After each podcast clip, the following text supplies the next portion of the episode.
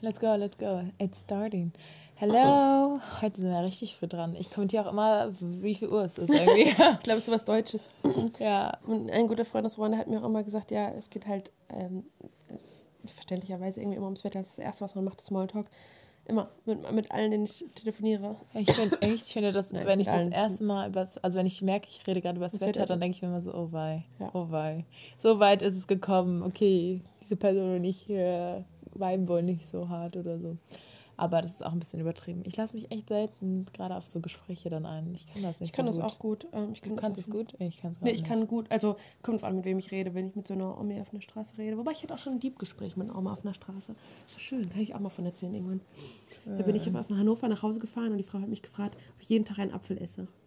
Ich, ich habe gerade so. Apfel gegessen. Und dann sind wir ins Gespräch gekommen und sie war, ähm, oder ist Pädagogin gewesen, Sozialpädagogin und äh, war voll die schicke Lady und oder ist immer noch. Und ja, wir hatten voll, den, voll das schöne Gespräch und zum Schluss meinte sie, ich wünsche Ihnen einen guten Tag. Danke fürs schöne Gespräch. Und das war wirklich sehr bereichernd. Oh, Aber ich rede auch schon ab und zu mal über das Wetter oder halt, weil es halt, muss man auch sagen, in anderen Ländern ist es halt nicht so wechselhaft. Bei uns ist halt immer wechselhaft, ne? aber es ist trotzdem so, alle sehen es, warum redet man noch drüber?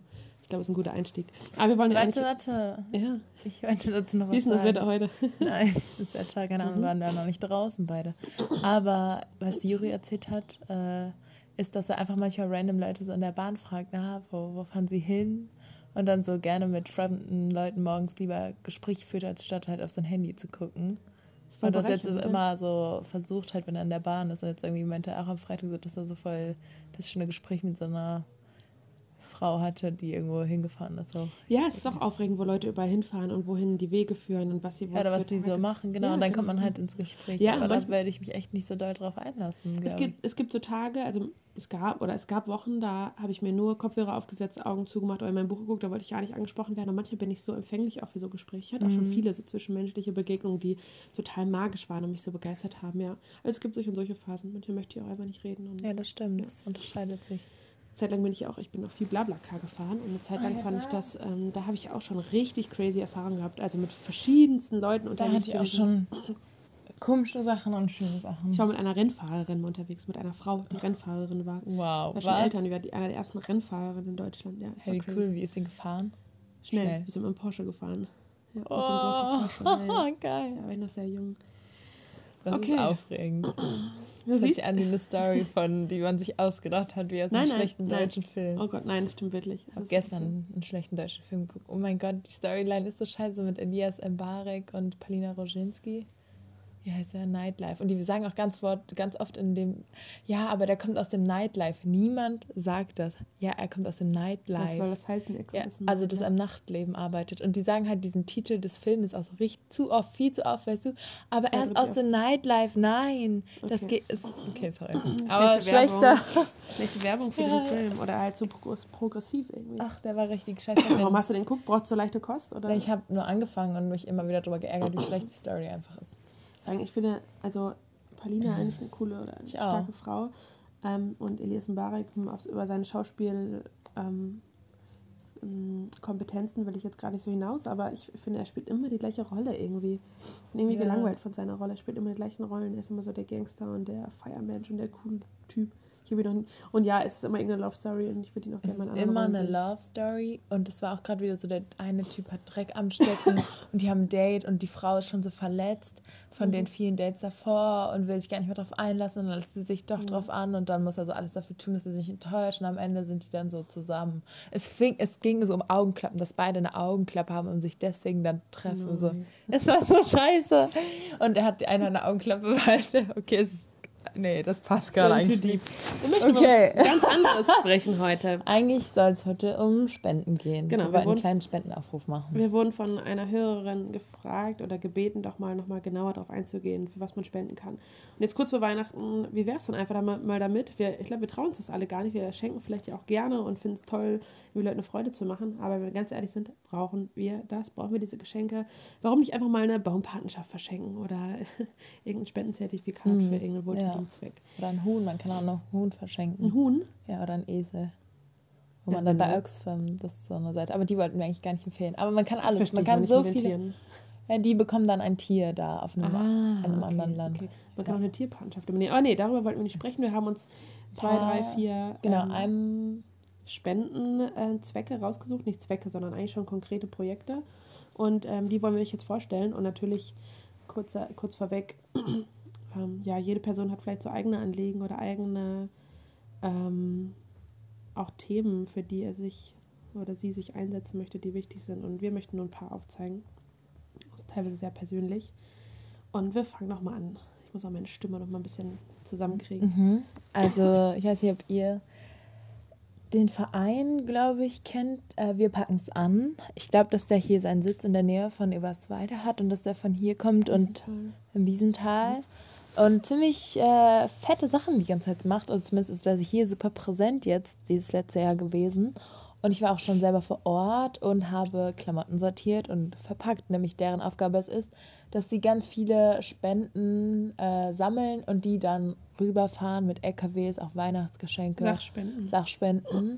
und ganz viel äh, nach Bosnien letztes Jahr gebracht haben und dieses Jahr, glaube ich, auch wieder, aber überall halt da, wo es benötigt ist. Und diese, das ist eine Familie, die vorhin Logistikunternehmen hatte und wegen Corona dann einfach nicht viele Aufträge hatten, keinerlei Weihnachtsmärkte irgendwie hin und her gefahren haben und so Sachen und sich überlegt haben, okay, was machen wir mit unserer Zeit? Wir haben irgendwie Kapazitäten, wir haben Lust, irgendwas zu machen. Und dann, da es angefangen haben, dachten, die machen jetzt einen LKW voll und bringen den nach Bosnien und das war's. Und es sind so viele Sachspenden gewesen und genau, und jetzt ist das deren, in Anführungszeichen, Business oder der, ihr mit dem sie gerade einfach ihre Zeit beschäftigen, komplett, auch wenn Logistik schon wieder klar gehen würde, ist da jetzt einfach so ein fettes Ding draus geworden.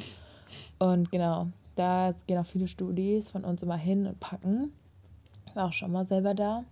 Und da sind auf jeden Fall Spenden einfach wichtig für irgendwie die Miete, die die zahlen müssen, um irgendwie die ganzen Sachen zu lagern Transportkosten. Menschen, die auch eingestellt werden müssen und bezahlt werden für die ganze Organisation, für die FahrerInnen, die da hinfahren, für Kommunikation. Genau. Also da können Spenden sehr gerne Sachspenden für Leute, die vielleicht hier in der Umgebung chillen oder Geld. Money, Geld braucht man immer.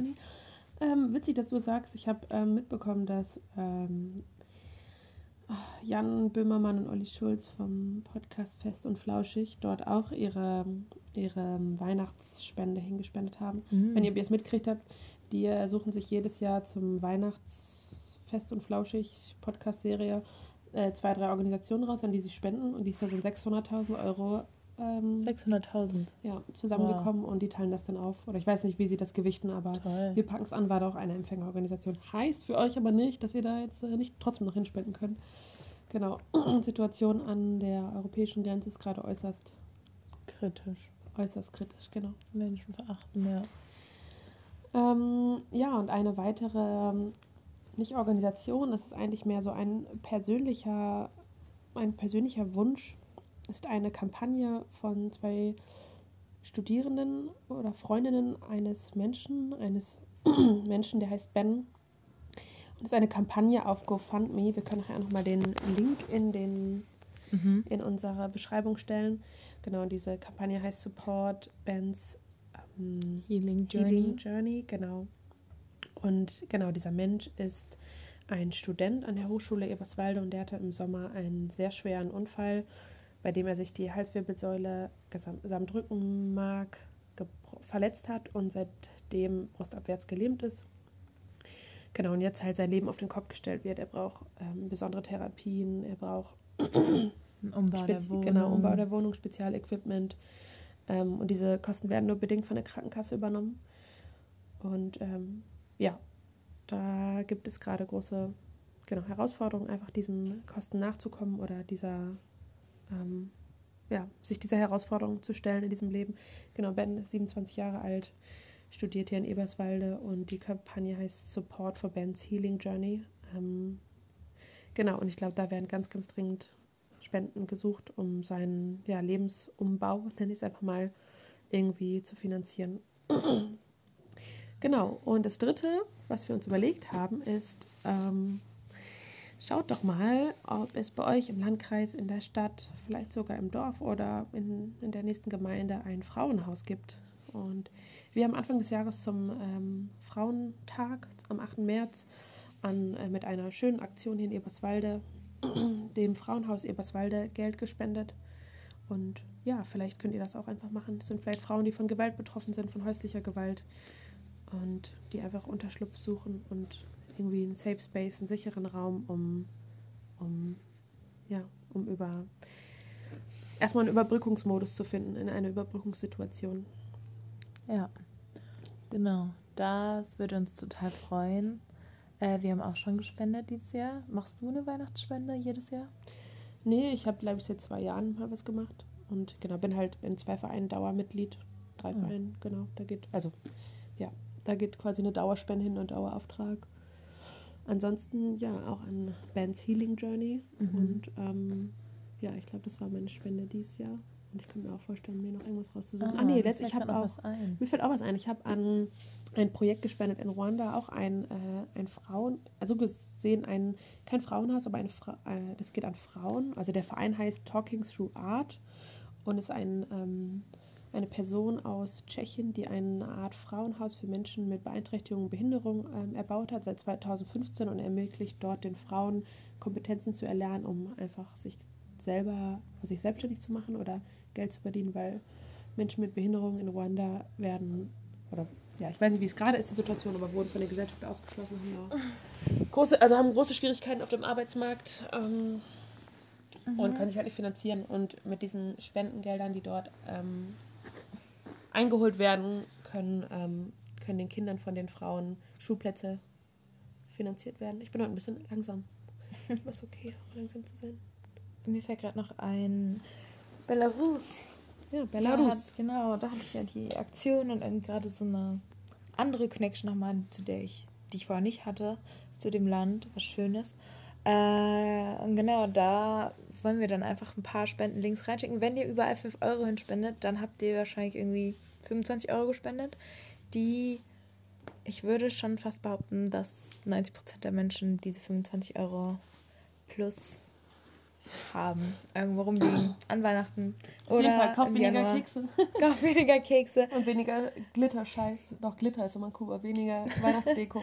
Genau. Äh, ja, und in dieser Organisation geht es darum, politischen Gefangenen, Menschen vor Ort. Also man kann es sich fast aussuchen, welcher Extremgruppe, welche Gruppe, die gerade irgendwie besondere Hilfe braucht. Äh, auch zum Beispiel den Menschen, die an der Grenze sind, kann man Geld spenden. Man kann da so dann ein Feld ausfüllen.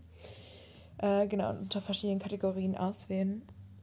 Und da ist auch gerade einfach Menschen, die unter einem fucking Diktator leiden und einfach eingesperrt werden alle. Und dann sind Familien alleine mit Kindern oder Kinder alleine, die auch irgendwie finanziert werden müssen. Genau.